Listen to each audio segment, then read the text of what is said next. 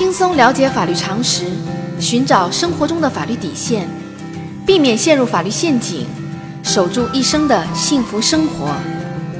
亲爱的听众朋友们，大家好，欢迎来到仙人球聊法律。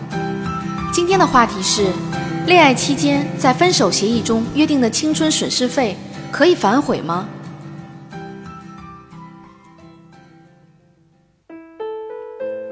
近年来，电视、网络中不断热炒关于落马高官或绯闻富豪给出天价分手费的新闻，从而使分手费成为一个热度很高的词汇。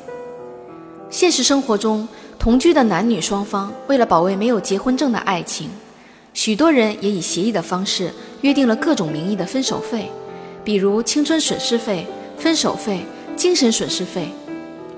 可法律如何看待同居情人之间约定的分手费呢？根据司法案例，小明和小美于二零一二年相识并相恋，可两人都不想过早的结婚，于是开始了同居生活。随着时间的推移，两人的感情生活开始进入疲惫状态。在一次单位组织的郊游中，小明结识了漂亮的同事小凡，彼此颇有好感。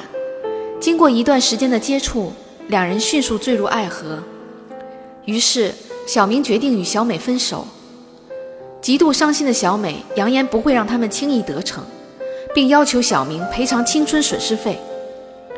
经过一段时间的冷静，两人最终达成分手协议。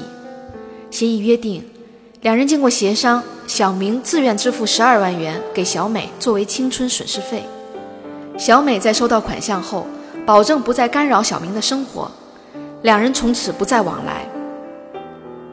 小美如果违反约定，应当全部返还十二万元。协议签订后，小明却以各种理由迟迟不支付约定的款项。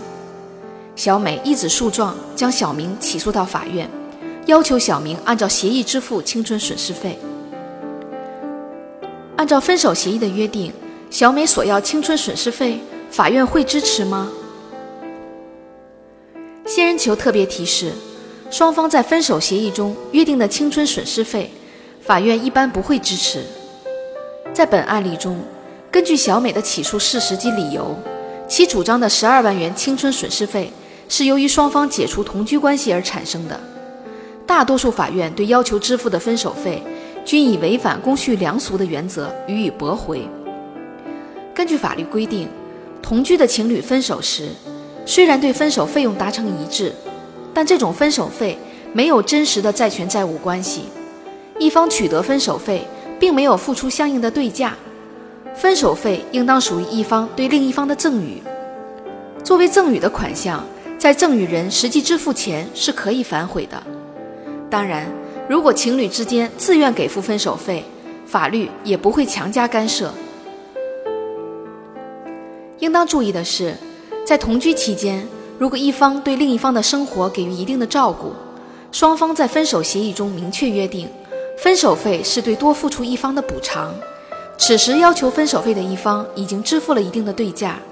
在司法实践中，对于这种分手费，一些法院会予以支持。小仙建议，虽然未婚同居成为时下越来越普遍的现象，两个人相爱同居也无可非议。但是，这种没有结婚证的爱情，其实在法律上有很多风险。一旦发生纠纷，起诉到法院，当事人的权益很难得到法律的保护。好啦，今天的话题就说到这儿。如果你也遇到类似的问题需要解决，请关注微信公众号“仙人球聊法律”。如果你还有哪些法律疑惑，也可以加入 QQ 三三八三六九二六六七留言。小仙会选取有共性的话题做专题解答，欢迎明晚八点继续收听仙人球聊法律。